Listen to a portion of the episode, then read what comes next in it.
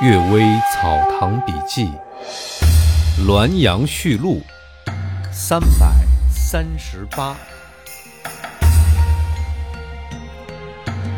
蔡郎中假鬼。古人的祠堂庙宇，享受一方祭祀，是后人遥想他们的风范榜样，萌生效法的愿望。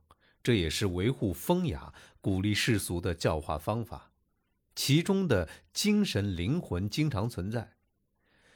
灵验的、声名远扬的，处处都有；依托名人的名义用来猎取祭祀的，有时也会有的。相传啊，有个书生住在陈留的一个村子里，因为暑热，到郊外散步。黄昏之后，暮色苍茫。忽然之间碰到一个人向他行礼，二人就坐在大树之下谈天说地。书生请问那个人的姓名籍贯。那个人说：“呀，你不要惊慌，我就是蔡中郎。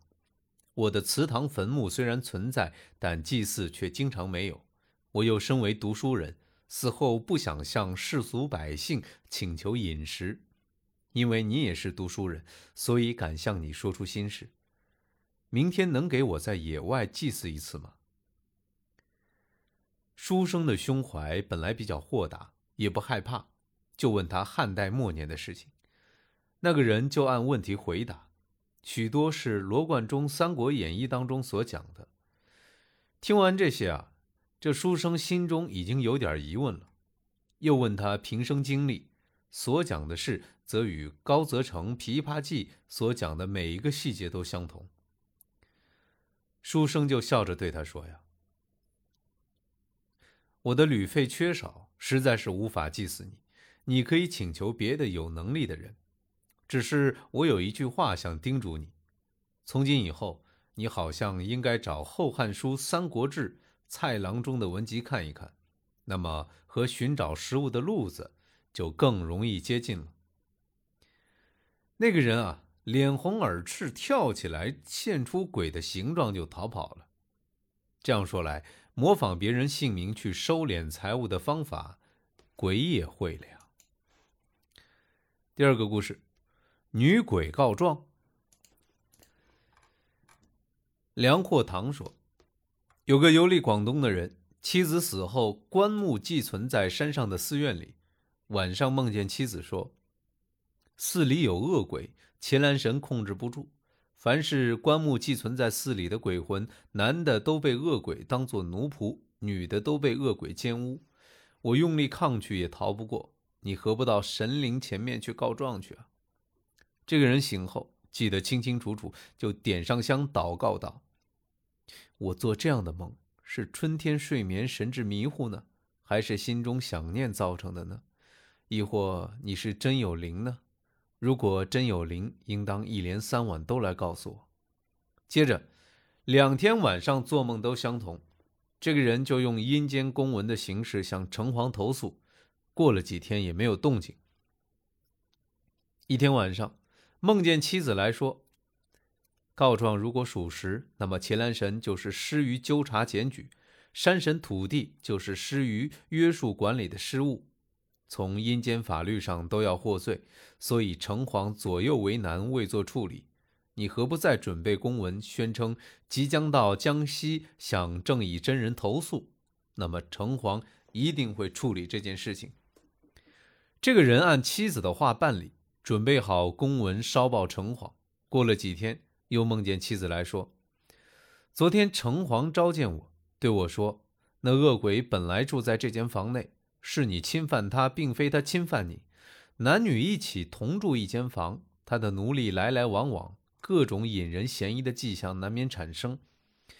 你控诉也不是没有原因。现在啊，替你重重的鞭打他的奴隶，已经足够安慰你了，何必坚持他奸污你，自己落得个不贞洁的名声呢？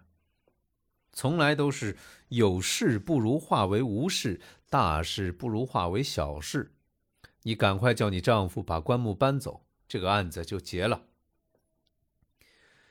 我反复考虑，凡事能了结就了结，何必一定与神道争论，反而激发意外的灾祸。你马上把我的棺木移走好了。”这男人问道：“这城隍既然不肯受理，怎么表示想向天师投诉时，他就做出这样调解呢？”妻子说：“这天师虽然不管阴间的事儿，但遇到有人投诉，可以向上帝送交奏章，各路神道都不能阻拦。城隍也恐怕激发意外的灾祸，所以委婉的消解官司，使双方都可以了结。”说完，告别后就走了。他把妻子的棺木移到别的地方，就不再做梦了。这个女鬼只要能够救自己，就没有更多要求，也可说是懂事的。不过，这城隍既然是明白的神，他管的什么事啊？不是虽聪明却不正直吗？而且有了祸患不去治理，将来终究酿成大祸。连他所谓的聪明，不也是一半明白，一半糊涂的吗？第三个故事，朱子清。田白岩说，济南朱子清和一个狐精交朋友，只是听到声音，看不见模样。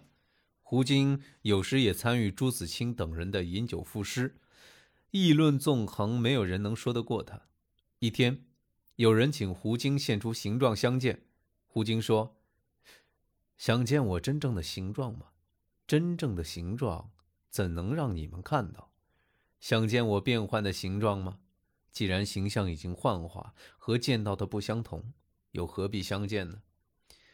众人坚决请求。胡金说：“你们心目中觉得我的形象似什么呢？”有一个人说：“呀，应当是眉发皆花白的老人。”随着说话，出现了一个老人的形象。又有一个人说。啊，应当是仙风道骨的道士。随着说话，就出现了一个道士的形象。又有一个人说，应当戴着星冠，穿着雨衣。随着说话，就出现了一个仙官的形象。又有一个人说呀，应当相貌像儿童的脸色。随着说话声，就出现了一个婴儿的形象。还有一个人说。这孤夜的神仙，温柔美丽，像处女，你也应当是这个样子。就随着说话声出现一个美人的形象。又有一个人说，随着说话之声变化，都是些幻象。我们想看看你真的模样。胡经说呀，天下这么大，有谁肯把真实形象展示给人看呢？怎么只想我一个显示真实形象呢？说完之后就大笑着走了。子清说：“呀，这个胡精自称有七百岁，大概他的阅历是很深的了。”感谢各位收听今天的《阅微草堂笔记》，祝各位早安、午安和晚安。